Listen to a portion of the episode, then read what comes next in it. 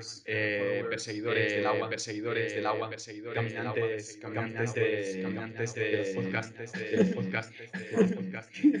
Estamos aquí, estamos aquí un día más, un día más, una siempre, leales, leales a nuestro programa, a nuestro programa y, nada, hoy nada hoy traemos chicha, hoy traemos chicha, hoy traemos a, hoy traemos a un, a un director, hoy vamos a, vamos a charlar sobre un director muy conocido, al que seguramente todos los oyentes conoceréis, llamado Tim Burton, y que, eh, bueno, mmm, tengo aquí la información si no me equivoco, desde principios de los años 70. Lleva haciendo cine, mm, también ha hecho vídeos musicales, pero fundamentalmente ha hecho cine. Y bueno, ha hecho algunas de las películas, series de televisión también. Mm, aquí veo Hansel Gretel, Cuentos de las Estrellas, en fin. Em, bueno, y sobre todo ha hecho películas míticas que han marcado a generaciones y eso es mm, indudable, aun con los gustos de cada uno, a muchas personas de distintas generaciones los ha marcado. Y bueno, em, yo creo que mm, hablando relacionado con lo último que he dicho, eh, podríamos hablar de una película clave para los, los, niños de los 80, que fue Beetlejuice. Beetlejuice, increíble. Película, sí, película que salió, que se estrenó en 1988 con el, eh, Michael Keaton, Alec Baldwin, Gina Davis, Winona Ryder, como no, a la, que, a la que dedicaremos un programa en exclusiva para que mi hermano se pueda explayar también. vale. Y, bueno, mm, ¿cuál es tu opinión de, de, de Beetlejuice, hermano? Beetlejuice es como meterte en un sueño. Es, como, es como, está todo, todo tan, tan, ultimando, todos los detalles están tan, tan ultimados, tan, tan conseguidos. Los detalles de la casa, la casa es de estilo así con la, la niña, Winona Ryder es gótica y, y bueno, y es muy bueno. No quiero hacer un spoiler de, esto, pero eh, yo, para mí, es una película de, está entre mis cinco favoritas. Hombre, desde luego que es una película que está realizada. Yo creo que esto es uno de los grandes también eh, ases de Tim Burton, ¿no? Porque sus películas, bueno, eh, es verdad que el estilo, digamos, o el género, en fin, la temática, te puede gustar más o menos, incluso otros aspectos, pero yo creo que es innegable en el cine de Tim Burton que hay un cuidado por la dirección artística, por los espacios donde graba, por los muñecos que, consigue, por incluso la dirección también de, maquillaje y de, vestuario, que son, son de lo mejor, yo creo, de sus películas. Siempre ha sabido a ese nivel destacar. Y bueno, Beetlejuice Beetlejuice a mí me gusta mucho, o sea, a mí me, me, mola mucho. La verdad es que es lo que tú dices, una película un poco que te mete en un sueño, sí, y además yo creo que sabe construir ese sueño más que a veces, digamos, desde una teoría muy clara, ¿no? De, como en Inception, digamos, ¿no? Mm. Em, es más a través de, bueno, el, mundo en el que te, en el que te mete. Y, y bueno, eh, no sé, que ¿Qué te parecen las interpretaciones? ¿Qué te parece Michael Keaton? ¿Qué te parece Winona Ryder? Pues a mí Michael Keaton, yo lo Keaton, lo Keaton. lo Keaton porque eh, es muy... Es que es como muy salvaje, ¿no? Como que rompe, rompe moldes. Es, ya. Es, es, el perfecto Beetlejuice, pero pues bueno, y Winona Ryder hace un papelazo, un papelazo, papelón. Muy joven, ¿eh? Muy joven cuando hizo la película. Sí, creo que tenía 14 o... o 12 años. O, que sería de sus primeras mm, apariciones, digamos, ¿no? En el Sí. cine. Y, en fin. Ya, lo cual es sorprendente, luego. Em, pues sí, sí, sí. Eh, Beetlejuice es una película, bueno, ¿qué, nos puedes contar tú así un poquito de su... ¿qué- de, qué, crees que nos habla Beetlejuice? Nos habla, es un matrimonio que se ha quedado encerrado en el mundo de los muertos y pretende volver a través de la ayuda de Beetlejuice y de la chica de Winona Ryder, quieren volver al mundo real. Eh, son fantasmas, pero la, la niña tiene la capacidad de ver a los, a los muertos y, y bueno, se meten en, una aventura con, con Beetlejuice y, les plantea, les plantea un mogollón de, de- de historias y mo- momentos súper divertidos, porque Beetlejuice tiene, tiene como poderes y puede hacer cambiar las cosas. Está muy bien. Es, es, es, Es muy chula, ¿no? La verdad es que es muy chula. es muy chula. Es muy chula. Tú sabes, eh, creo que la música es de Danny Elfman, Sí, que es muy buena.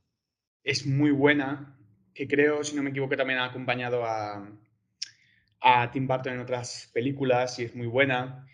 El guion, ¿el guion está basado en alguna novela o en algún libro? ¿O es un No guion? sé, no he leído nada. Creo que es eh, un guion de Michael McDowell eh, Sí, y la historia también es, es suya. Eh, en fin, yo creo que la, la crítica también se volcó bastante a favor de Beetlejuice.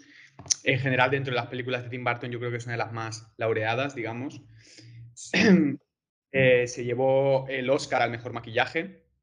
sí, lo sé. Estuvo nominada en los BAFTA para, por los mejores efectos especiales. Sí, Y bueno, así leyendo por encima, pues mm, Javier Ocaña de Cinemanía dijo divertimento con alma de cómic y corazón de cuento sobre casas encantadas, niñas raras y fantasmas con mala leche. muy buena. Muy buena. Eh, Fernando Morales del diario El País decía, imaginativa cinta, excelentes efectos especiales y unos decorados perfectos.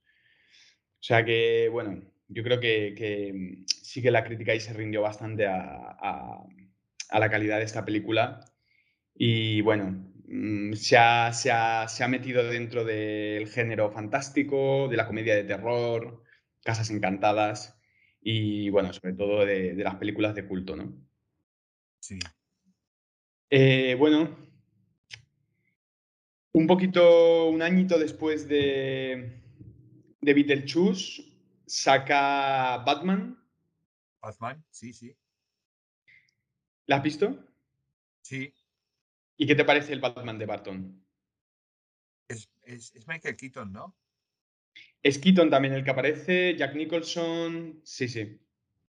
Sí, me parece de las, de las mejores que han hecho de Batman. Sí, ¿no? O sea, ¿tú crees que mejor que los Batman actuales? Sí, Sí.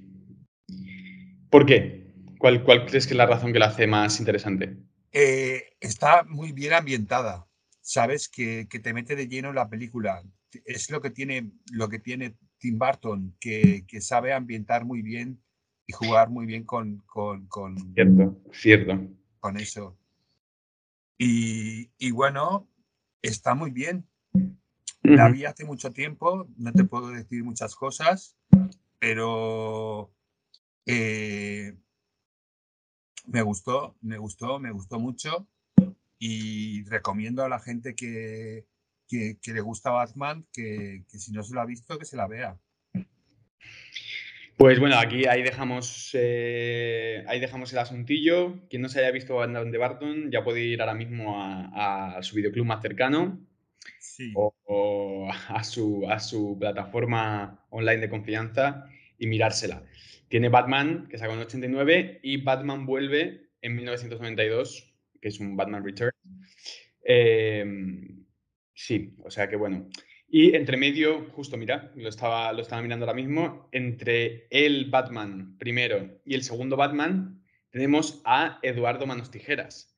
Realmente, realmente, esos años yo creo que fueron muy fructíferos para... Sí, los 80, 90. Sí, para Barton. O sea, yo creo que ahí mm, debió tener un torrente creativo muy chulo. Mm, esto, bueno, hemos hablado, pero aquí empezaba el tándem con Johnny Depp. Mm, fue justamente en Eduardo Más Tijeras cuando empieza ese tándem. Que bueno, yo creo que está a la altura de los grandes tándems del cine, a lo de Niro Scorsese y tal, ¿no? O sea, esta especie de fusión entre director, gran director y gran actor, que funcionan perfectamente porque, mm, porque funcionan, ¿no? Es un poco como eh, uña y carne, digamos, ¿no? Y a partir de ahí se crea ya una, una cosa como de mito, de, de, icónica, un poco decir, es que estos dos van de la mano porque, porque les, les funciona bien y, y, la peña lo queremos, ¿no? Entonces, eso es algo curioso. Está Deb, está Ryder, está Winona Ryder otra vez, está Winona Ryder. Sí. Mm, ¿Qué podemos decir de Eduardo Manos Tijeras? Pues también que la ambientación, el, las casas, el, el, el, barrio, el barrio es fundamentalmente sucede en un barrio y, sí. en, un en, un castillo y está súper bien ambientado. Uh -huh. Es súper colorido, como Come on, baby girl. O sea, como, así como muy, muy, muy, muy, muy poppy, muy poppy. Muy pop, sí que, sí que hay una nostalgia pop en él, ¿no? Hay, hay una especie de cosa ahí. Sí.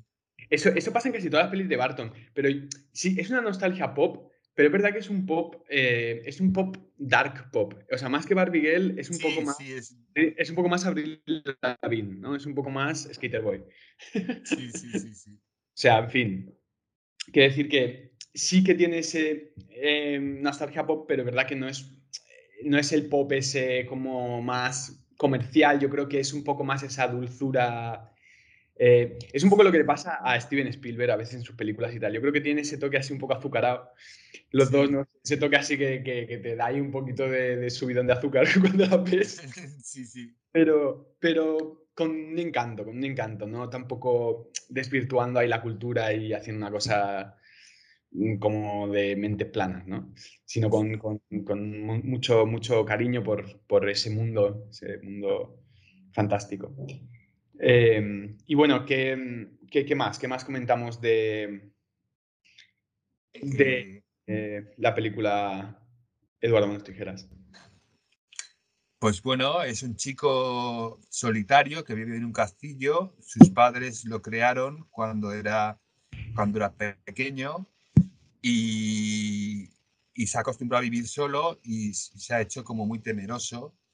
Sí. Entonces, como no tenía manos, le pusieron unas, unas tijeras, Eduardo Manos Tijeras, unas tijeras en los dedos y, y tiene la habilidad, cuando, cuando lo descubren al chico y lo llevan al pueblo, el, el, tío, los setos que hay del, del pueblo, los, los, hace bárbaros y les corta el pelo a las, a las mujeres. Sí, sí, sí, sí. Y es súper divertido. es, es, es, es, muy divertido, es muy divertido. Yo, hay una cosa que sí que me, me he preguntado, que yo creo que Tim Burton mmm, pasa un poquito con, con, con, con, con pies de plomo, o sea, pasa un poquito de puntillas, pero es cómo, cómo se masturba Eduardo Manos Tijeras. Porque es verdad que, que ahí tienes una limitación bastante, bastante jodida, ¿no? O sea, que yeah. como te excites mucho te cortas la polla, o sea que... ahí sí que hay una cosa un poquito que, bueno, yo creo que yeah. sí, sí que si tuviera cara a cara a Barton, pues se lo preguntaría. claro, claro. Pero quizá me mandaría a freír espárragos. en fin. En fin, esto ha sido, esto, esto, este, este programa en concreto le vamos a tener que poner el eh, más 18. Hay un poquito más de humor, humor negro. Pero en fin, que sí, esa, esta es la historia de, de Eduardo Manos Tijeras y bueno, no queremos hacer muchos spoilers, pero evidentemente conoce a Winona Ryder en un momento dado y ya eh, surge ahí una historia muy conmovedora. A raíz de ahí empezaron a salir ellos como pareja en la vida real. Fíjate, fíjate, también muy, muy icónica la pareja, ¿no? Un poquito como los, los raritos, los raritos de, Hollywood, ¿no? Eh, tenían los dos así un toque, ¿no? Y más allá de los 90, como eran también chavales bastante jóvenes, ¿no? Era así como un poco, como muy tal. Pero bueno, que sí, un poco así como extravagantes y tal, ¿no? Bohemio, extravagante, tal. A mí, me, a mí me mola, a mí me mola, me mola eso porque me parece que denotaban también como mucha personalidad los dos. Y, y bueno, la verdad es que bastante icónico. Em, pues sí, sí, eso es lo que sucede. Entonces, bueno, Winona Ryder tiene un pequeño conflicto con sus padres y tal, ¿no? Mm. Se va de su casa, conoce a, a Eduardo Tijeras, que en el fondo pues tiene un, corazón bueno, aunque digamos que tiene esa apariencia, ¿no? Así un poco monstruosa, ¿no? Pero su corazón es, es bueno y se burlan de él y entonces pasa una serie de cosas, ¿no? Pero al final, pues bueno, hay una historia ahí muy bonita bastante romance, ¿no? Y muy chula. Danny Elfman también, nuevamente, hace la, banda sonora, que también es una pasada. Yo creo que ahí también encontró a un músico muy bueno, eh, Barton.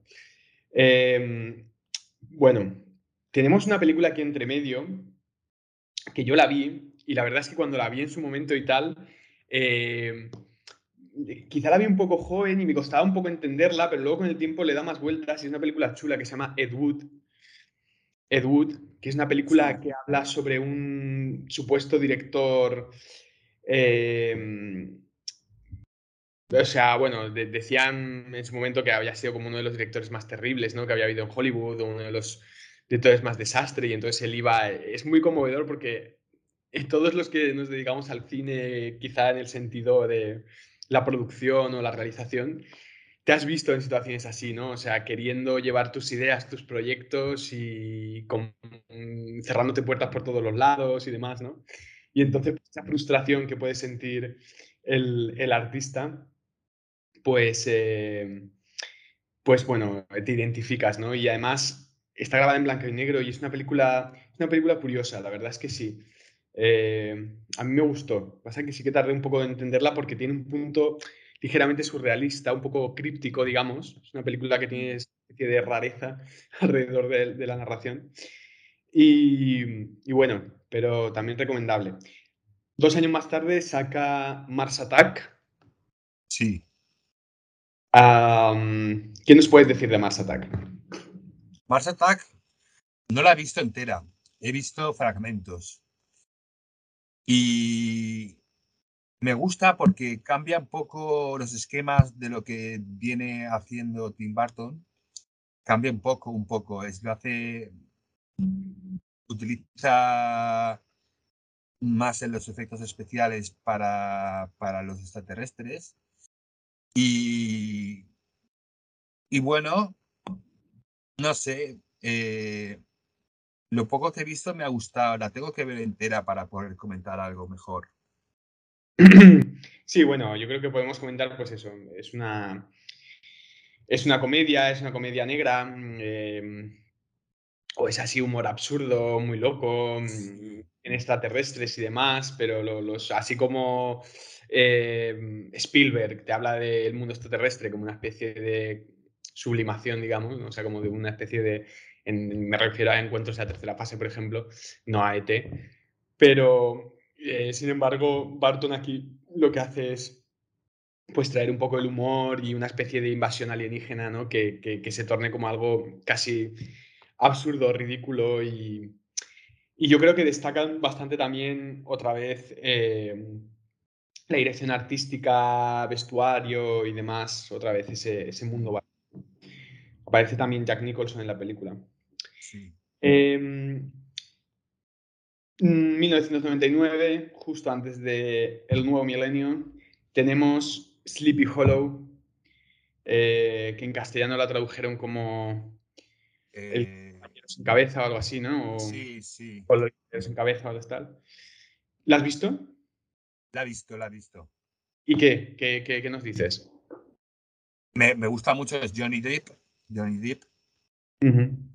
Y pues está eh, ambientada en la época medieval, más o menos, una cosa así. Sí, sí. Y va por ahí, por, por los mundos de, de, derroteros, por los derroteros.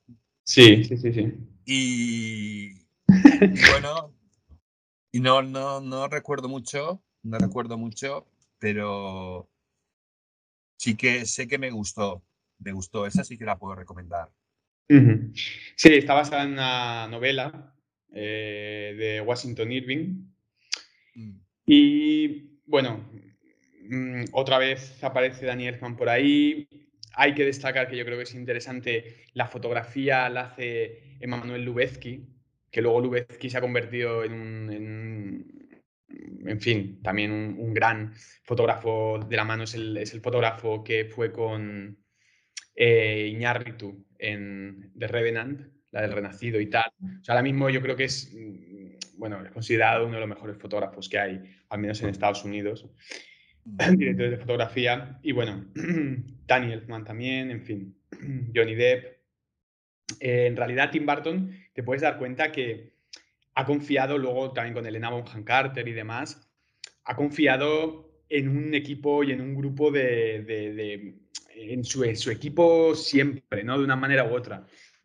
Y yo creo que eso es algo chulo porque evidentemente un director llega hasta donde llega. O sea, aunque muchas veces reconozcamos al director, digamos, oh, qué gran película, qué bien la ha hecho Barton. Muchas veces Barton ha hecho un 20%, un 25%. En realidad luego es todo ese equipo que llevas. Y yo creo que a veces también los directores que son fieles a más o menos, ¿no? En la medida de esto, pero de tener su grupo, su equipo, gente con la que vuelves a trabajar y tal, le da a veces una solidez en, el tiempo. Y yo creo que eso a Barton también lo, ha mantenido en el tiempo como un director que destacaba, ¿sabes? Sabiendo reunirse de gente buena que mm, han encumbrado, digamos, ¿no? también su trabajo o han, elevado su trabajo. ¿no? Em, el planeta de los simios, mm, suya, mm, en el 2003 sacó Big Fish, que yo creo que aquí sí, que podemos, esa que la he visto. Aquí podemos hacer un parón. Sí. Fish, yo la he visto varias veces. Eh, hostia, es que Big Fish, fíjate, yo, mira, ahora, voy a hacer aquí un, pequeño, voy a contar una pequeña anécdota. Yo eh, estaba llevando otro podcast con unos, con unos compañeros y tal hace un tiempo y tuvimos un programa que era sobre Tim Burton. Y entonces, pues bueno, me preparé el programa, me miré alguna peli y tal, ¿no? Y más alguna que había visto. Y es verdad que con el tiempo, y fíjate que no ha pasado tanto, a lo mejor hace un par de años que tuvimos aquel debate, pero em, eh, digamos que sí que em, me ha cambiado un poco la opinión sobre Tim Burton. O sea, creo que em, en ese momento mm, desconocía quizá un poquito más algunas cosas quizás relacionadas con él, su estilo, su tal. Y bueno, tenía una serie quizá de ideas un poco preconcebidas, no bien maduradas. y me ha cambiado un poquito la opinión. Creo que Tim Burton realmente sí que es un director bastante valioso. Y creo que, en fin, quizá no es de mis directores más de referencia, pero definitivamente me parece muy admirable que haya cogido historias tan buenas y las haya sabido recrear también. Y yo creo que el caso de Big Fish es, muy patente porque Big Fish es una pasada, es una pasada de peli. Eh, que podemos destacar. Eh, en fin, yo creo que Big Fish nos habla de esta, de esta especie de ver el mundo como tú te lo imaginas, ¿no? Ver el mundo como tú Mm, como tú quieras, ¿no? Y esa lección tan valiosa que le da el padre al hijo, como decir, el padre, el hijo es, es escéptico, ¿no? El hijo todo, todo lo quiere llevar a la, a, la razón y a, y a, la ecuación, ¿no? eh, bueno, pues dices, estás loco, ¿cómo que conociste a este o cómo conociste todas esas historias fantásticas que le cuenta el padre? Entonces el hijo no quiere creer, ¿no? Y, y el padre le dice, espérate, espérate, espérate. Agüita. espérate. Entonces, le, claro, le quiere transmitir, yo creo, como esa especie de amor por la imaginación y por ver el mundo y la vida con tus propios ojos, ¿no? Y bueno, no queremos hacer más spoilers, ¿no? Pero ese es el Big Fish, ¿no? Yo creo que un poco el Big Fish es ese, es el, es el ese ser más libre que, ve el mundo como quiere, ¿no? Y está eh, Iwan McGregor como actor principal, que yo creo que también es una muy buena decisión de casting, lo hace muy bien. No sé, ¿cómo ves tú ahí? ¿Qué, ¿Qué, opiniones tienes tú sobre Big Fish? A mí yo Big Fish la vi con una amiga en su casa, en, en el sofá, estábamos allí en su casa habíamos comido y eso, y nos pusimos, me dice, me dice, ¿qué película quieres ver? Y yo, no sé, Matrix. y, me, dice, no, te pongo Big Fish. Vale, pues pon Big Fish. Y, me la puso y bueno, yo estaba más concentrado en la chica que en la película, pero saqué conclusiones. Eh, a mí me gusta cómo, cómo cómo enfoca el mundo del circo. El circo lo, lo, trata, lo trata muy bien y, y, las historias que le cuenta a su padre también son... son es, es, es, es una película para verla, para verla y verla varias veces porque es, muy buena. Sí, la verdad es que es muy chula, es muy chula, es muy chula. Em, es un pasote y no sé, mm, las pequeñas, aparece hasta, hasta Miley Cyrus de pequeña. Pero las pequeñas historias que hay, sí, al principio cuando sale de la bruja y eso, él era Bonham Carter y tal también. Em, pero sí, todo, ese, todo ese mundo de imaginación y de historias es precioso. Yo me acuerdo la primera vez que la vi, me quedé flipado y era un niño. Yo creo que además son películas que cuando eres mayor también las entiendes de otra manera, pero cuando eres niño te llenan como de ilusión. Y yo creo que eso es lo más chulo, cuando eres un, niño, eh, que las cosas te den ilusión porque así es como tú ves el mundo, entonces es importante que sea así, ¿no? 2005, em, Charlie la fábrica de chocolate. Esa también la he visto, muy buena. Palumpa. Eh, ¿qué, te, ¿Qué te parece? ¿Qué te parece, Charlie la fábrica de chocolate? Eh, me encanta, me encanta cómo, cómo, cómo está ambientado, vaga la redundancia ya. Eh, sí, sí. Eh, la fábrica, la fábrica por dentro es como un parque de, una fantasía, es como un sueño también. Es que estos juegan mucho con, con Tim Burton y Steven Spielberg, con, con la fantasía, con, con, sí.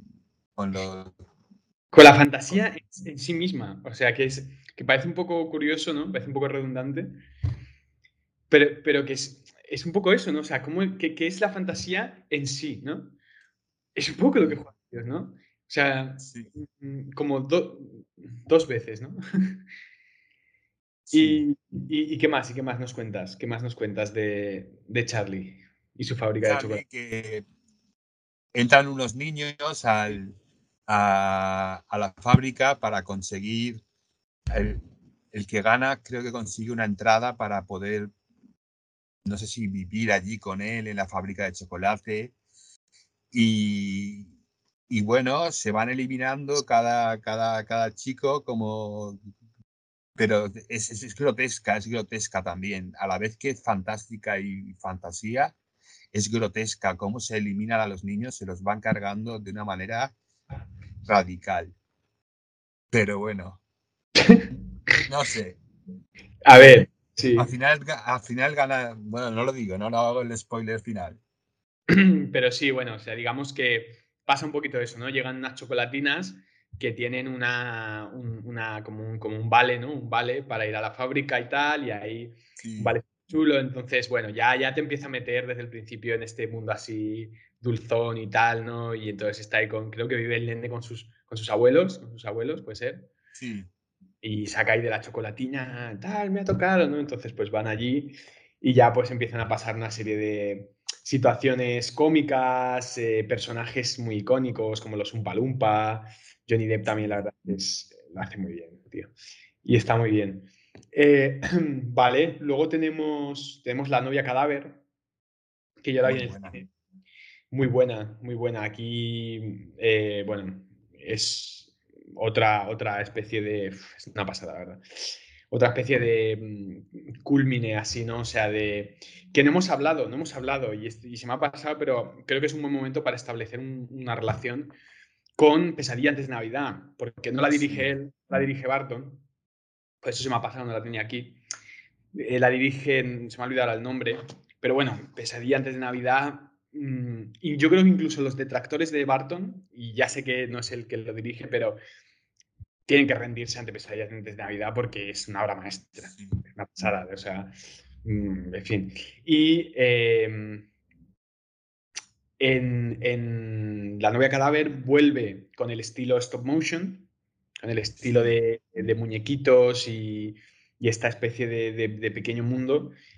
Y bueno, crea esta historia, la verdad, tan, tan, tan chula, tan dulce, ¿no? De, muy Barton, ¿no? Muy mundo de las tinieblas, mundo de la oscuridad, ¿no? Que, pero desde la poesía más, más, dulce y más eh, romántica.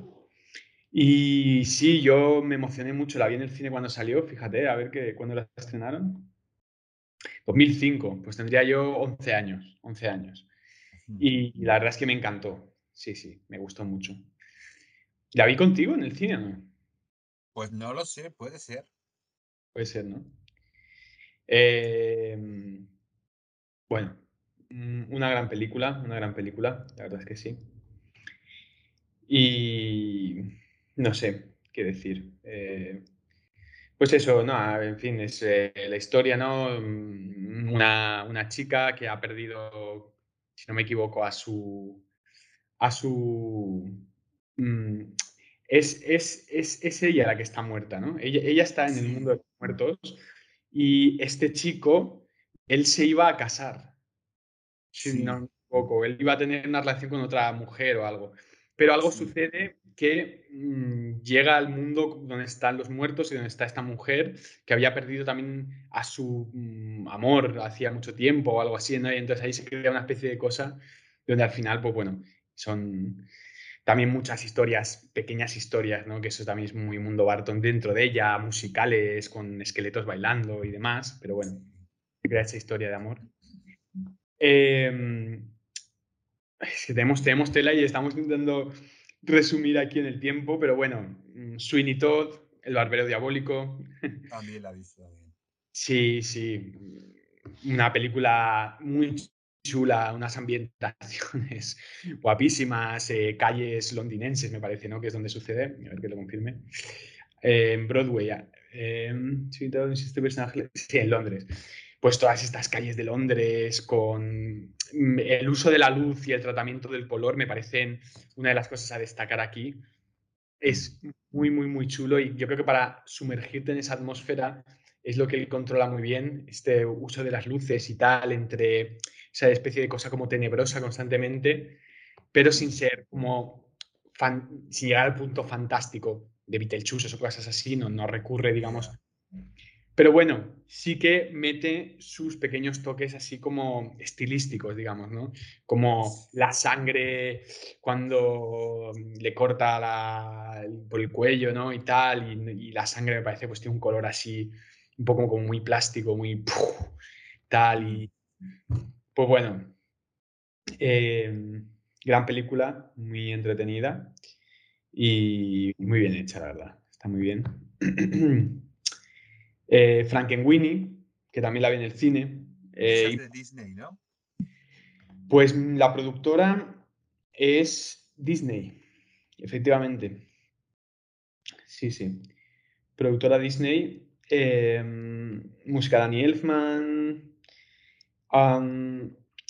y bueno, stop motion, vuelve al stop motion Tim Burton con una película muy chula, como muy humilde. Dentro de sus otras, eh, que creo que además eh, es, un remake, es un remake, o sea, es una... es una que había hecho hace unos años. Lo que hizo en el pasado fue un cortometraje y esto es un largometraje, una película más. No me acuerdo de verla, es muy chula, tío, es todo blanco y negro, es como, sí, como muy sencilla, digamos, lo que es la historia en sí, o sea, no se va a una historia, digamos, muy grande con mucha complejidad, sino que es pequeñita. La historia del perro es muy conmovedora. Yo no sé, ¿la, viste esta o no? No la he visto, he visto, he visto la primera, el, la, cortometraje. Ah. Muy bien. ¿Qué la has visto últimamente? ¿El, ¿El, cortometraje lo viste hace poco? Hace un par de años a un par de años. Pues bueno, eh, nos quedan por ahí las últimas que he ido sacando, el Hogar Miss Peregrine eh, para niños, ¿cómo es? Niños peculiares. Yo no la he visto, la verdad es que ya con, las, con lo, más, lo más último de, de Barton estoy un poco desconectado. Hace poco creo que ha estado involucrado en, en una serie, miércoles. Y bueno, hasta aquí puedo leer. Muy bien. Pero bueno, eh, no sé si quieres comentar algo más sobre Barton, dedicar unas palabras. Pues yo, Barton, Tim Barton, te, mando un mensaje desde aquí, desde Water Cinema. Eh, te digo que, es un placer hablar de, de, ti, de tus proyectos, de tus trabajos y que trabajes más con Winona Ryder. Thank you, Xavier. Thank you, Xavier. Nos vemos en el próximo The Water Cinema.